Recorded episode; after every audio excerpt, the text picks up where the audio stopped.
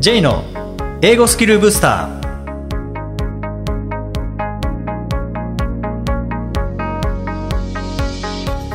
こんにちは。J こと早川浩二です。こんにちは。アシスタントのあきです。この番組は旅行や仕事で英語を使えるようになりたい方 TOEIC などの資格試験の勉強をしている方英語学習へのモチベーションを高めたい方にスキルアップのコツをお伝えしていく番組です。J さん今回もよろしくお願いします。よろしくお願いします。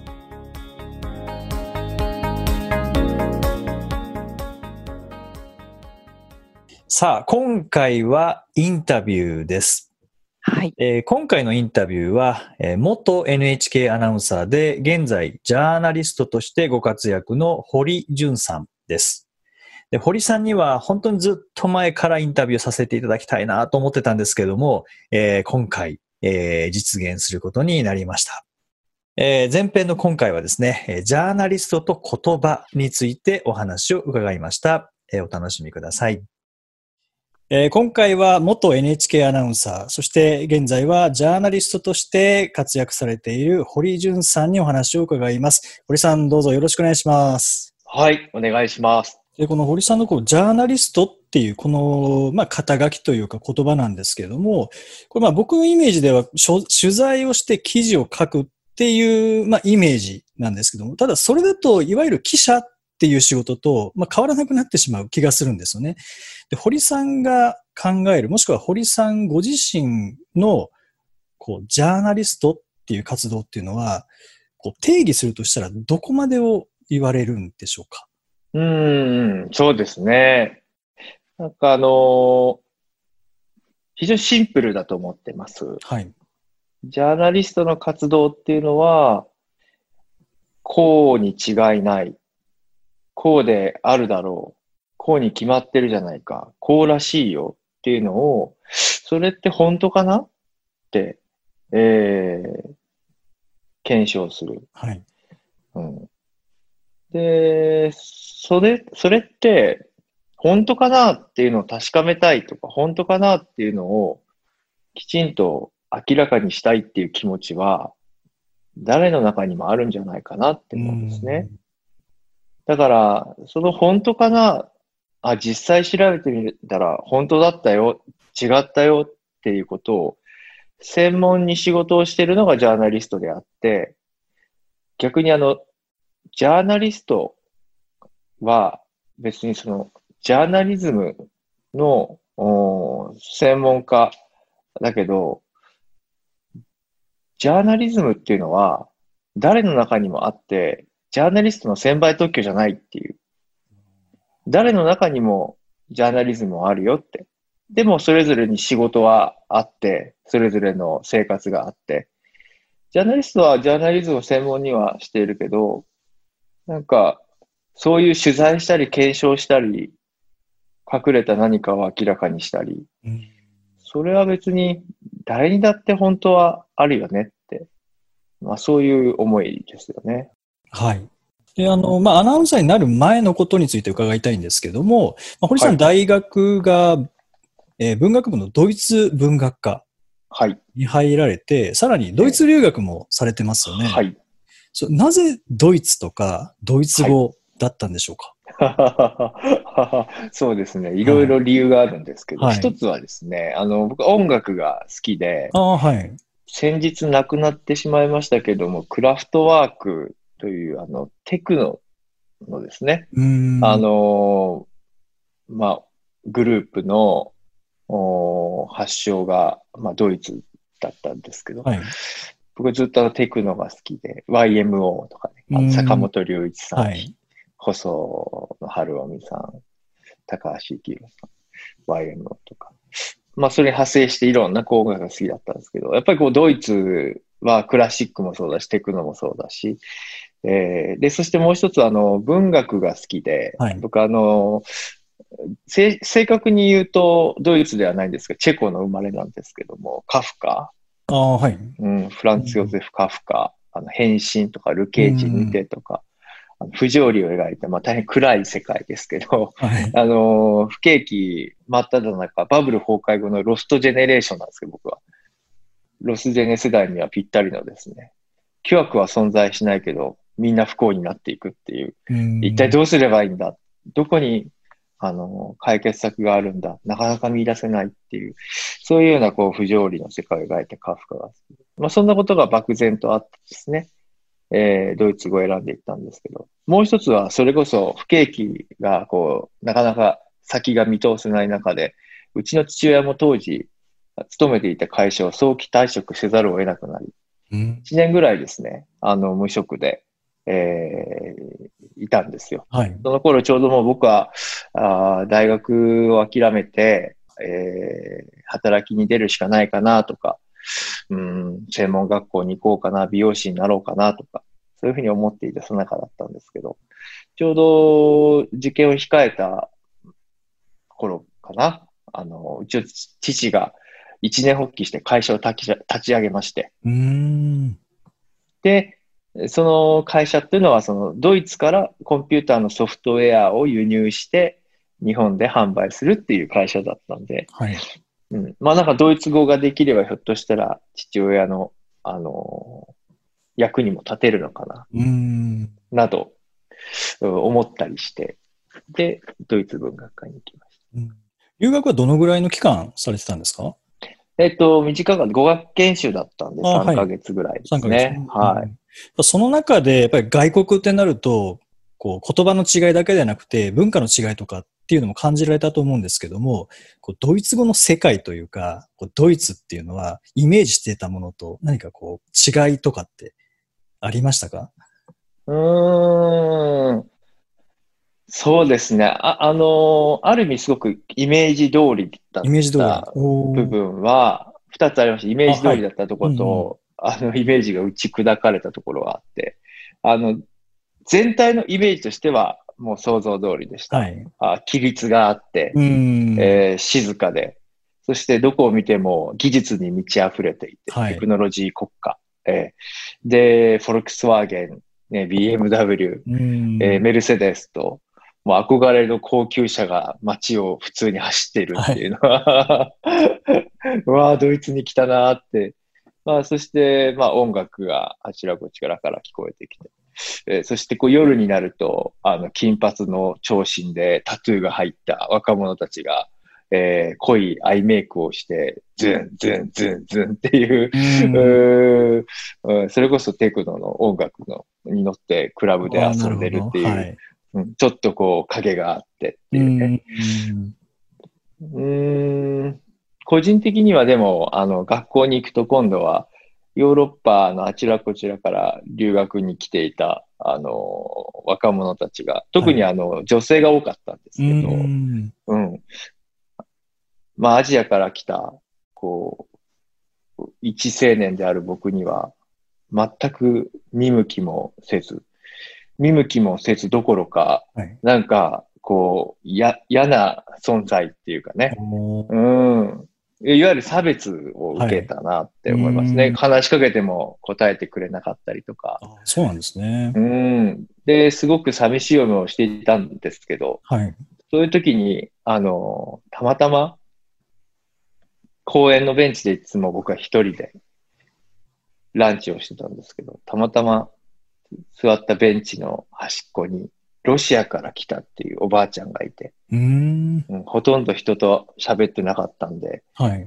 これはと思っておばあちゃんにたたどたどしいドイツ語で話しかけたら、彼女もたどたどしいドイツ語で会話が始まって、サンクトペテルブルクから来たって言って、ああ、サンクトペテルブルク、歴史の教科書で習ったすごく美しい街、歴史的な街、戦争の歴史もありますね、とか。ああ、あなたは日本から来ました。ああ、日本は美しい国、行ったことがないって、いつか行ってみたい。うーん。で僕はあの、カバンの中にですね、その学校の友達とか、ホストファミリーに配ろうと思って持ってきた折り紙とか、はい紙風船とか。が、まあそういう状況ですから、全く配ることもできず。眠ってたんで、はい。カバンから取り出して、紙風船膨らまして、おばあちゃんにあげたら、すごく喜んでくれて、うーん。その時に、あの、あやっぱり人をね、あの、陥れるのも人だけど、人を元気にするのも人だなと思って、ん。うん、あの、社会を、あの、もう少し信じてみたいなって思いました。ああ、なるほど。で、その時のその、ロシアからのおばあちゃんとのやりとりの中で、やっぱり言葉の力っていうのも、その人を貶め入れるとか、人とこうつながるっていう時に、やっぱり言葉の力っていうのも大きいかなと思うんですけど、そこは必ずしも流暢である必要はないっていうそうですね感じで。すかね。うん。必ずしでも、必ずしも流暢ではなくていいっていうのは本当に実感しましたよね。うん。やっぱり、そのなんだろう、逆に流暢じゃないから、はい。もう選びに選んでとか、考えに考え抜いて出た単語だったりするじゃないですか。うんそうですね お互いに外国人っていうええ。ところも、そうそう。来た国は違いますけどね、でもいる国からしたらお互い外国人というところで、まあ仲良くなりやすい関係っていうのもあるのかもしれないですよね。あの、アメリカにその後留学したりとか、はホームステイに行って頻繁に行ってるんですけど、もうこれは NHK 職員になってからで、あの、英語が、まあ、外国語学科にいながら、あの、外国の言葉がすごく苦手だったんで、すごく苦労してここまで来たんですけど、はい。なるべく休みを取って、あの、ホームステイしに行ったりとか、あの、朝晩英会話学校に行ったりとうか、ーん。うん、業務の前と後にとかはい。やってたんですけど、アメリカ、カリフォルニアに、UCLA に、あの、1年間、ビジティングスカラーで行ってたんですが、うんその時に中国やインドやいろんなこう、アジアにルーツを持つ記者たちが、まあ文法や単語が多少間違っていたり、発音が不明瞭であったり、そうであっても、果敢に政治家やその VIP たちにはい。インタビューをしているんですね。うーん。で、その時に、その聞かれた相手たちは、すごくこう、真摯に真剣に聞いていて、コミュニケーションが成り立ってたんですね。はい。でこれを見た時にすごく勇気をもらって、うん、そうかと。やっぱりこう、周りから、こう、キーな目で見られたくないとか、バカだと思われたくないとか、下手くそだと思われたくないとか、そういう気持ちが、あの、ひょっとしたらこう、口を閉じさせてきたのかなって思ってですうーん。うん。で、カリフォルニアンたちは、まあ、もともと本当にいろんな地域からのルーツが、あの、混在しているような地域でもあるので、うーん。うん。だから余計にこう、お互い注意深く聞き合って、うん、会話をしているっていう姿に、すごくこう、勇気をもらいましたね。結構やっぱり英語を話すときに、その英語おかしいよとか、そんな英語じゃ通じないよっていうのって、外国人よりもどちらかというと、日本人同士でこう足を引っ張って、お互いに話しにくくしている環境っていうのが結構あるような気がするんですよね。そうなんですよね。うんそれが一番僕は、あの、変えたらいいなってはい。思っているので、うん。うん。だから割と今みたいな話をラジオとかテレビとか、はい。その言語学習に関わるテーマが出た時には実体験として共有したりしてますね。ううんん。人の英語を笑うなっていう。そうですよね。うん。で、まあ、こう、やっぱり英語を話すっていうのは、それこそ、まあ、コミュニケーションを取りたいからっていう意識ももちろんあると思いますし、もう何かをこう伝えたいっていう思いが、その、言葉として出てくるやりとりになると思うんですけど、これ、まあ、日本語とか英語とか、まあ、そういう言語に限らず、個人としての使える、伝える力っていうのは、まあ、これからどんどん大切になってくるのかなっていうふうに、まあ、僕は感じるんですけど、堀さん、その辺どう思われますか？そうですね。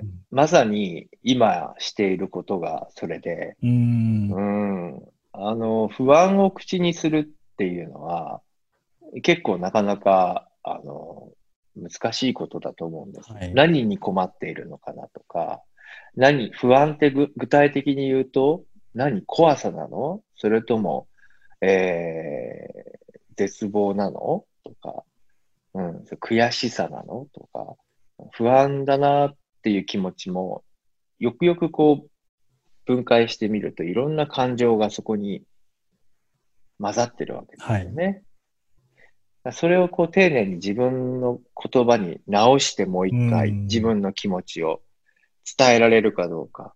でもこれ伝えない限りは察してくださいだと人ってなかなかそうは言っても動けない。そうですね。なんだ、そんなんだったら早く言ってくれたらできたのにっていうこともあるし、うんあ勘違いしてた、うん、こうだと思ってた、いや実は違ったんだよ。だから、まあ、先行きが見通しず、見通しが聞か聞きづらい今だからこそ、いろんなもう問題、課題が周りにある今だからこそ、私はこう思っていますっていうのがきちんと伝えられるといいのかなって思いますね。やっぱその伝えるっていうのも簡単ではないですよね。なんか日本語だからじゃあ誰しもがうまく、日本人なら誰しもうまく日本語で伝えられるかというと、やっぱりそういうわけではないと思いますし、うまく伝わらないことって、まあ、多いと思うんですけど、まあ、その中で堀さんのご著書の堀潤の伝える人になろう講座、あの、拝見、拝読させていただくと、あの主語を小さくっていうアドバイスされてますよね。で、この主語を小さくっていうのは、例えば、え福島はとか、東北はっていうような感じの、まあ、大きな主語ではなくて、まあ、福島県何々市の何々市で個人商店を営む山田さんによるととか、そういう、もうとにかく小さな主語がにすることが大切っていうふうにおっしゃってますけども、この大きい主語の問題点と、それから小さい主語の利点っていうのをぜひあの教えていただきたいんですけども。そうですね。先ほどのお話にもつながるんですけど、はい、誤解や偏見っていうのは、その大元にあるのはイメージだと思うんですね。うん、でそのイメージに近い言葉って、今言ってくださった大きな主語だと思うんです。はい。うん、若者は装飾化している、ね。えー、若者は最近覇気がない。こんなことを僕がテレビで言ったとしたら、はい、おそらくいろんな人たちからお叱りの声があるでしょう。それは当の当事者の若者たちから。まだ言ってる、また言ってるよ。そんな風に決めつけないでくれ。とかで、これってどうしてかな。まあ、確かにね、恋愛とかに対しては億劫な子もいれば、アグレッシブな子もいるしって。で自分の時もそうでしたし。でも、イメージで、あ、なんとなく若者って今、覇気ないよね。こういう言い方をしてしまうと、それはもうファクトですか、オピニオンですか？って言われると、まあ、実を言うと事実のように聞こえるけど、単なる意見だよねっていう。で、被災者は、被災地は？っていう主語ってすごく大きいですね。ね被災地は今も苦しんでます。言ったときに、ある人は、そうなんです。私はまだ仮設住宅なんです。ある人は、堀さん、あなたがいつまでも被災地は被災者は苦しい、しんどい、そういう言い方をするから、風評被害があ終わらないんですよ。なんでそんな言い方するんですか？被災者は被災地はっていう主語一つとっても分断を生んでしまう。これは良くないなと。お実際僕も震災から3年目ぐらいだったんですかね。そういう言い方をして、あの、いろんな人たちからいろんな意見をもらいました。良かれと思って言ったのに、うん、そうだろう、いや違うだろうっていう、そういうう論争を引き起こしちゃう側になってしまう。はい、うんそう考えたときに、じゃあ小さい主語って何かな？えー、東北は今も苦しんでいる。いや、これも大きいな。福島は今も苦しんでいる。いや、これも大きいな。地域によって全然違うしって。じゃあ、福島県富岡町、JR 富岡駅前で中華料理店を営んできた〇〇さんは、震災から数年経った今も、元ある場所で営業が再開できないでいるんです。まあ、こういう言い方をしたときに初めて、あ、そうなんだって、多くの人が、あ、そうなんだって、違うだろうじゃなくて、あ、そうなんだになるわけです。そうなんだに変わったときに初めて、じゃあどうしようかって具体的な、あのー、話が進んでいくのかなって。はい、うんうん。で、大体いろんなあの言論で、いわゆる SNS 上などでも炎上と言われるようなはい。現象をよく見てみると、原因は大きい主語だなって思うことが多いです。ああ、なるほど。ね、ジェンダーに関しても、例えば女はこうだ、男はこうだとか、うん。えー国をね、例えて、日本はこうだ、韓国はこうだ、中国はこうだ。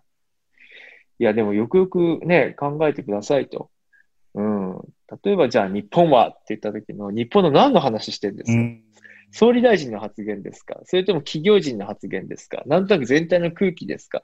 だどこかの誰かが言った話ですか？全然違いますよね。はい。だからあの番組とかでもですね、討論番組のファシリテーターをすることが多いんですけれども、い、や、大体政府はさ、こうだよなっていう論客がいたら、うん、あ、なるほど。政府はっていうのは具体的に誰の話をしてるんでしたっけ？官僚ですか？それとも総理ですか？官房長官ですかって。いや、そんなのあれだよ。この間の会見の話だよ。会見、あ、官房長官の菅さんの話ですか？ああ、そうそう、菅さんがね、この間、あ、そうやってこう詰めていくと、初めて、あの、事実に近寄れる。うん。で、一方、大きい主語は大きい主語で効力を発揮することもあるんですよね。はい。うん。それはあのスローガンであったりとか、あーそこにこう旗を立てる、今まで知られなかったこと、今まで関心が持たれなかったこと、はいそういうことにこう、ここに問題あるよとか、ここにあるよっていうのを知らしめるためには、この大きい主語っていうのは、すごく力を発揮することなんですね。うん、今までは、例えばじゃあ同性カップルの問題が非常にこう、社会では、あの、あるのにないもののようにして、公では語られてきた。はい。違うと。一人一人には、100人いれば100人なりの、100人、100通りの幸せの形があるじゃないか。そうか。この同性カップルの話、あ、LGBT っていうこのスローガンを使おうって。LGBT っていう旗を立てたことによって初めてこう知らなかった人とかが、あ、そうなんだって、あの、認識できるようになったりとか。うん、新しいこう言葉を生み出して、働いても働いても豊かになれない現象のことをワーキングプアという。はい。ワーキングプアが今問題ですって言って。えー、どういうこと？大きい主語っていうのは非常にその人々をこう結集させる力、魔力、魅力がある。うん。でもいつまでもそれじゃいけないんですね。はいだから大きい主語と小さい主語のこう使い分け、えー、それをいつも意識しておはい。ります。うん。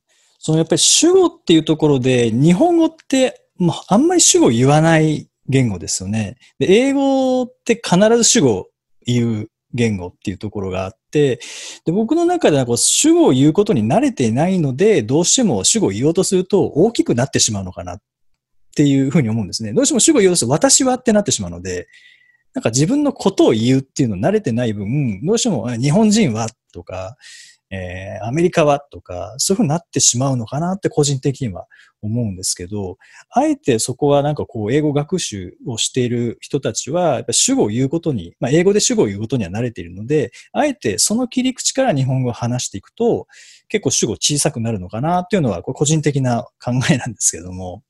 いやー、その感覚ありますよね。うんだから、外国から、海外から帰ってきて、はい。海外にしばらくいて日本に帰ってきたときに、あの、頭がなんか、なんとなくこう、英語脳だったりとかすると。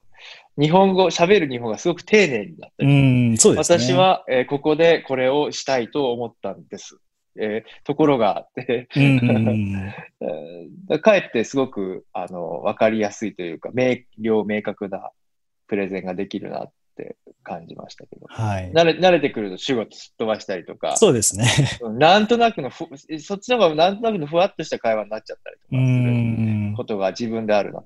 で私はっていうのは随分リスクがあることですね。まあすよね私はこう思うっていうのは、ああなたそう思ってたんだ、私と違うんだとか、君はそんなこと言うもんじゃないとか、そのかえって排除されたりとか、分断させられたりとかすることもある。だから私はこう思うって結構言うのが勇気がいる。そうですね。その時に優遇を率いたくて私たちはとか、うん今社会はとか、私はって言わずに、あの、語ろうとする。これはなかなか、あー文化なのか、うん。慣習なのか、うん。いい時と悪い時が、だからあると思っすねて。ます。そうですね。はいはい。はい。えー今回は堀さんの、まあ、ご経歴、それから活動、それから言葉の使い方に関してお話を伺ってきました。えー次回はぜひ堀さんの情報収集術についてお聞かせいただきたいと思います。堀さん、次回もよろしくお願いしますお。願いします。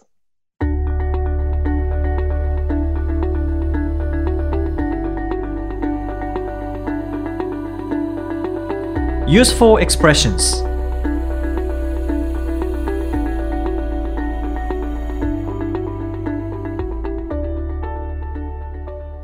はビジネスや日常で使えるお役立ち表現をご紹介いただきます。J さん今回の表現は何でしょうか？はい、今回は Let me get back to you on this. Let me get back to you on this、えーこれについては後でまた連絡させてください。みたいな感じですね。そうですね。はい、これはまあ何か質問を受けたりとかした時に、はい。えー今すぐはちょっと答えられない調べないといけないとか誰かに聞かないといけないっていう時に、えー I can answer now っていう感じではなくて、あのはい。後でお答えしさせていただいてもいいですかっていう感じで、Let me get back to you、えー後で戻します。on this これに関してとかですね。そうですね。うん Let me get っていう、この言い方いいですね。なんかあの、はい普通 I'll get back to you って言っちゃいそうなところを、うんうん Let me 使うっていうのがなんかこう、英語できる人だなっていう。そうですね。英語的な感じですよね。はい。ねさせてください。で Let me get back to you on this later とかですね。後でまた折り返し連絡させてくださいとかですね。で、まあ、それに対して、まあ、OK っていうのでもいいですけど、あ全然今急ぎじゃないから、あの、時間取っていいですよっていう場合には、はい。take your time とかよく使いますよね。そうですね。Take はい your time、時間取っていいですよって感じ、じで。ですね。はい。例えば、あの、会議中に、あ、しまった、忘れ物したって言って、ちょっと急いで取りに行ってきますって時に、お take your time とかですね。あ、言ってくれると安心できますね。うん、そうですね。はい。もう急げとかって言わ言わずに、えー take your time。はい。使い勝手いいですもんね。うんそうですね。この辺は日常でも使えますし、会議とかビジネスとかはいはい。使えますよね。はい。うん。あとは、あの、だ全然急がなくていいよっていう場合は、この There's no hurry とかですね。ああ、そうですね。うん。あと、There's ハリーの代わりに、rush とかも、there's no rush。あの、急ぎじゃないです。うんはい。ですね。はい。その There's って言わずに、こう No hurry とか No rush とかああ、そうですね。省略する場て合もありますよね。縮めても。はい。うん。この辺はそうですね。Take your time はなんか僕は結構言われましたね。言われました。言われました。英語勉強してる時とか。あ、時間取っていいよっていう、ちょっと考える時間を。そうですね。えーなんか今は、うん、I don't know とかって言ってたら、I'm not sure とかってずっと答えたら、もう いや、take your time。いや、でもその言葉安心させますよね、人をなんか時間取っていいよって言われると。うん。なんかやっぱり外国語を一生懸命話さなきゃとか、うわ、なんか今なんか聞かれたわ、すぐ答えなきゃとかっていう、うんこのドラえもんで言うと、もうあれでもない、これでもない状態。ポケットから全部出てきちゃう感じになって、まあ焦っちゃうときに、うん take your time とか、no hurry って言ってくれると、ほっとしますすごくね。安心しますね。うんはいうんもうそういうあれでもない、これでもない状態になった時にはですね、えー いやなった時には特に言うことはないですけどね。えー相手が、相手が相手がなった時これでもない状態になってしまった時には、えー take your time とか、no hurry, there's no hurry とか、うん there's no rush とかですね。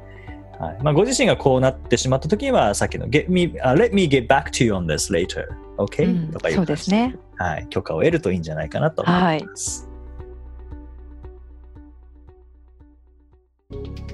第25回をお送りしました。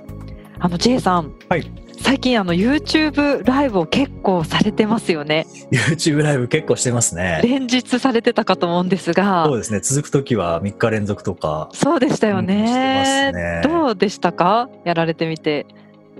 いや、楽しいですね。楽しい。楽しい。またこのポッドキャストとはまた違った、そしてセミナーとも違った雑談、友達とズーム飲み会とも違った、緊張感はあるんですよねでもきっと。緊張感はめちゃくちゃありますよ。あめちゃくちゃっていうようには見えないんですけど、緊張感はですね、まあ、どんな緊張感かというと、これははい。英語だけでなくて、さまざまなトピックについてああそうでしたね。はいはい。まあ、例えば習慣化とか、はい。あとは、えーまあ、僕は中学時代不登校だったので、まあ、その時のことと今を関連付けてこう外に行きたくても行けないその中で身につけたセルフマネジメント術はい。とかあと読書術僕の読書術とか。すごいいろんなトピックについて話されてますね。うん。でこれってまあ正解はないですよね。あそうですね、うん確かに何がはい正解とかないので、うん。僕自身の経験体験からこうお話しするっていうのをはい。こう YouTube ライブとしてやるんですけどどなたが聞いてくれてるのかも分からずに。わからないんですはい。ね人数だけは出るんですけどね。ああなるほど。顔が出てるわけじゃないですもんね。顔は出てないですズームのように。そうなんですよね、でまあご質問があったらチャットでっていうことで、まあ、結構ご質問いただけるんですけどね人一人の質問に全部答えてらっしゃいましたよね。そうそうですね。なんかそこはすごく僕にとっても勉強になってはい。まあ、今こう研修ができない状況なので、はい。まあ、研修の代わりというわけではないんですけど、またちょっとセミナーとは違いますかうん違ねっ、た緊張感もありますし。そうですねでもこう喋りながらああ自分はこんなことを考えてたんだっていうあ新しい発見とかも発見が。そうなんですね。僕の口が勝手に喋ったことで。すごいですね。そうななんですか。結構あるので。あー。YouTube ライブはそうですね。続けていかれますか？これはこれから続けていくと思います。あじゃあまた機会があるってことですね、ぜひ、あの、単語のメルマガ、もしくはブログ、もしくはツイッターで、あの、この YouTube ライブやるときにははい。告知してますので、はい。えーご覧いただければと思います。はい。さてこの番組ではリクエストやご感想をお待ちしています。メッセージは J さんのウェブサイト J's ブースターステーションにお問い合わせフォームがありますのでお気軽にお送りください。